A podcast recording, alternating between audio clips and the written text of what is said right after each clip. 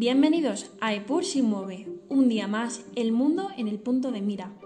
Hoy iniciamos la tercera temporada de nuestro podcast y hacemos un episodio conjunto en el que yo, Pilar Rivas, os voy a contar eh, qué ha sucedido hace unos pocos días en el Capitolio de Estados Unidos y os invito a hacer una reflexión sobre este tema que desde luego no es para menos.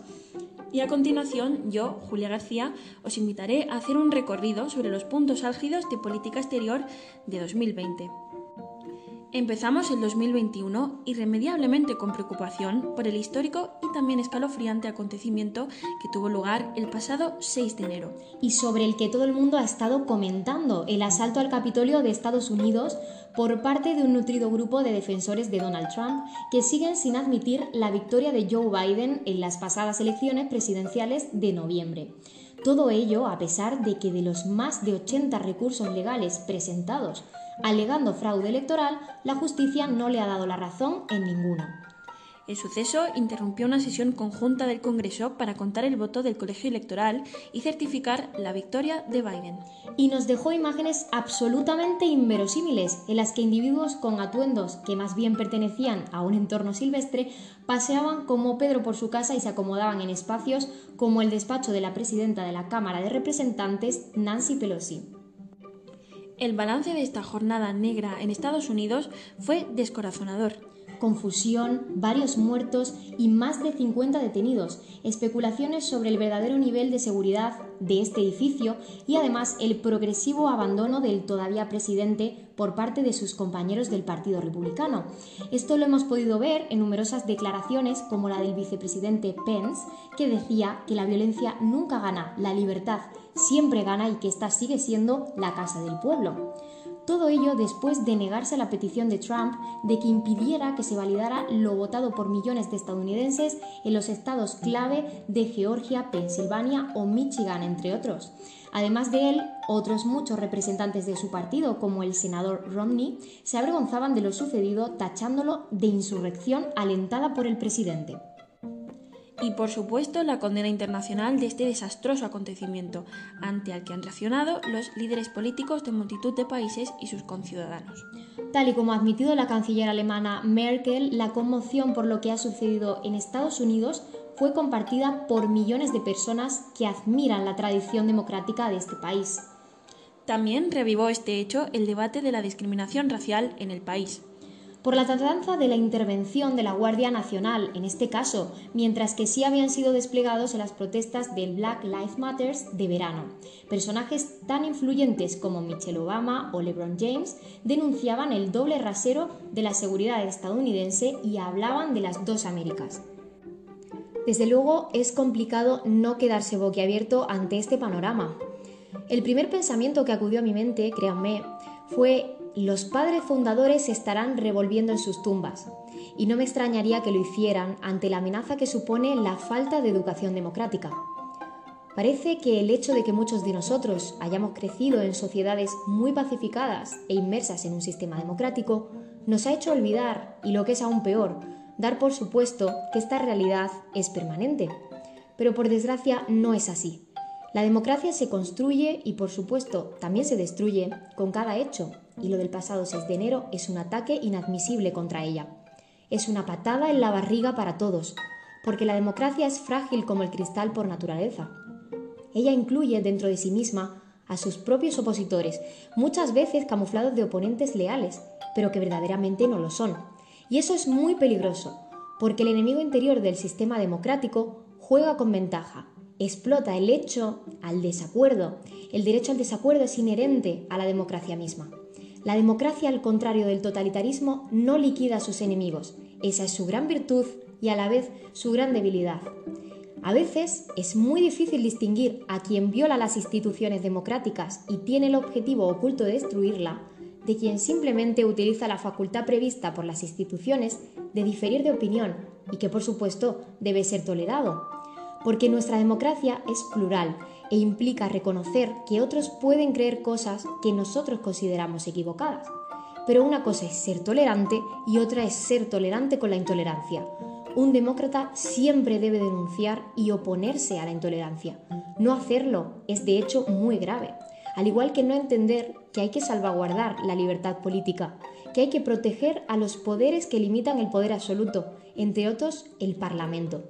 Irrumpir y ocupar el Parlamento por no admitir que sus mayorías cambian en las elecciones es literalmente pisotear al pueblo allí representado y pisotear también su opinión, formalmente expresada en el voto. Juzguen ustedes mismos, ¿es eso tolerable? Sin duda, no es un hecho azaroso, esto solo es el culmen de años de polarización, su instrumentalización por parte del mass media, el desarraigo del político con respecto al ciudadano medio, el racismo estructural. Estados Unidos tiene mucho que aprender de este acontecimiento y asumir su diversidad política, cultural y racial como su bien más preciado, su verdadera identidad. Aún más, la enfermedad de la intolerancia de la que hablábamos antes es tremendamente contagiosa y todos tenemos la responsabilidad de detectarla y erradicarla. Por mi parte, solo pido que estemos ojo a visor, porque solo los que vivimos en democracia podremos lamentar haberla perdido.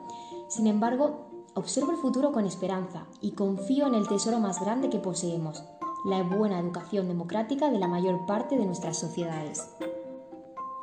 A este escandaloso episodio que se ha desarrollado estos días en Estados Unidos le preceden numerosos asuntos internacionales que hemos tenido la suerte de analizar junto a nuestros oyentes.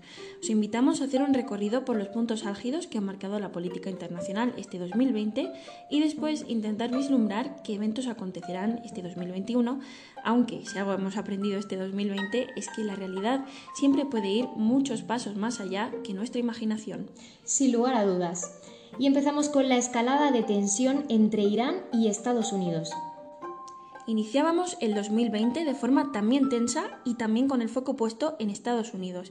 Y es que el día 3 de enero, exactamente a las 0.47 en Bagdad, capital iraquí, varios misiles estadounidenses lanzados por numerosos drones acababan con la vida de Soleimani. Así se iniciaba la gran montaña rusa que representa este distópico 2020.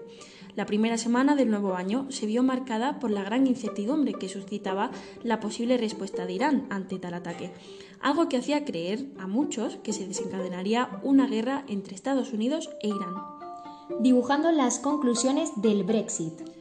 También, a inicios de año, se vislumbraba el fin y consolidación del divorcio entre Reino Unido y la Unión Europea.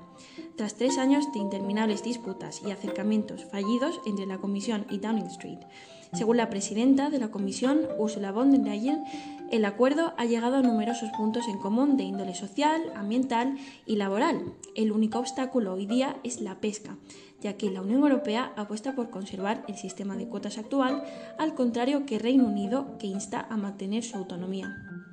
COVID-19. ¿Cómo no mencionar el virus que puso en jaque al mundo entero? Todo empezó un 31 de diciembre de 2019, cuando desde Wuhan se reportaron los primeros casos de COVID-19 a la OMS. La escalada tan vertiginosa de casos sin precedentes oscureció al país chino y pronto se extendió a otros países asiáticos y en tan solo unos días a Estados Unidos y al resto del planeta, convirtiéndose en la mayor pandemia del mundo contemporáneo. El balance es desolador, 87,5 millones de casos activos, 1,8 millones de fallecidos en todo el mundo. A pesar de la llegada de la vacuna y los avances que supone, el virus parece no conceder ninguna tregua. El equipo de Move os desea salud y conciencia. Esto no ha terminado y tenemos que seguir luchando juntos. Protestas en pro de la democracia en Bielorrusia. En Bielorrusia, la crisis sanitaria se presentaba como un problema más. Las protestas contra la tiranía del gobierno de Lukashenko se extendían por todo el país y hacían eco de los profundos ataques a la libertad de sus ciudadanos.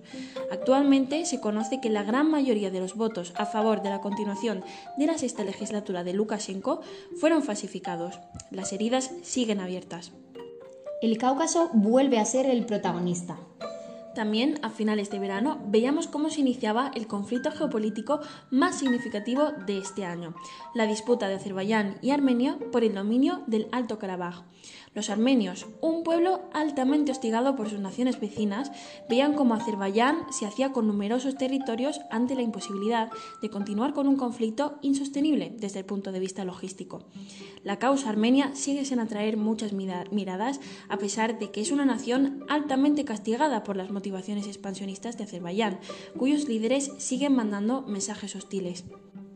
No puedo respirar, la frase que reabrió la herida de la discriminación racial. Tras el trágico asesinato de George Floyd, un ciudadano americano negro de 46 años, a manos de un agente de policía, los estadounidenses tuvieron una fuerte respuesta que exigía la justicia por la brutalidad policial contra afroamericanos, algo prácticamente institucionalizado en el país. Gracias al movimiento Black Lives Matter, otras injusticias salieron a la luz, como el abuso de la violencia del cuerpo policial nigeriano, que derivó en multitudinarias protestas. Al clamor del cese de la violencia se le unieron otros problemas que experimentaba el país, como un paro exacerbado o la enorme corrupción de las altas esferas de decisión. Pero las protestas del movimiento Black Lives Matter eran la antesala del crecimiento de la polarización en Estados Unidos. Le siguieron las ansiadas elecciones presidenciales que culminaron en la victoria de Joe Biden, que pretende seguir con el legado de Obama e introduce un cambio de tono en cuanto a la política exterior estadounidense, sobre todo la actitud frente al afán de expansionismo israelí, que promete frenar con sanciones si fuese necesario. Y triunfo de la marea verde en Argentina, pero el año 2020, aunque parezca increíble, no ha sido un total fiasco.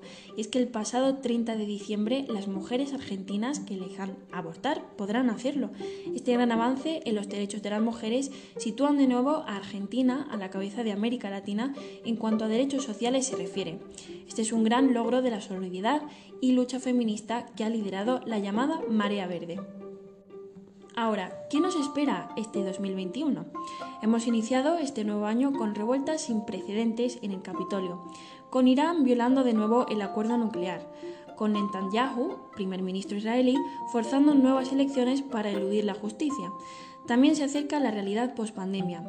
Quizás esto nos haya servido de algo, por lo menos de ser consciente de lo volátil que es nuestro mundo y que hay problemas que solo se pueden afrontar como ciudadanía y con instituciones garantes de la salud pública. Quizás nuestras prioridades estén más claras que nunca. La responsabilidad individual nunca fue tan relevante como ahora. Es el momento, como todos sabemos, de seguir dando la talla. Y no podemos terminar este episodio sin agradeceros que nos hayáis acompañado cada domingo a lo largo de este turbulento 2020 y que sigáis mostrando tanto interés por entender qué está sucediendo en el mundo. Os esperamos la próxima semana aquí siempre en Epur Mueve.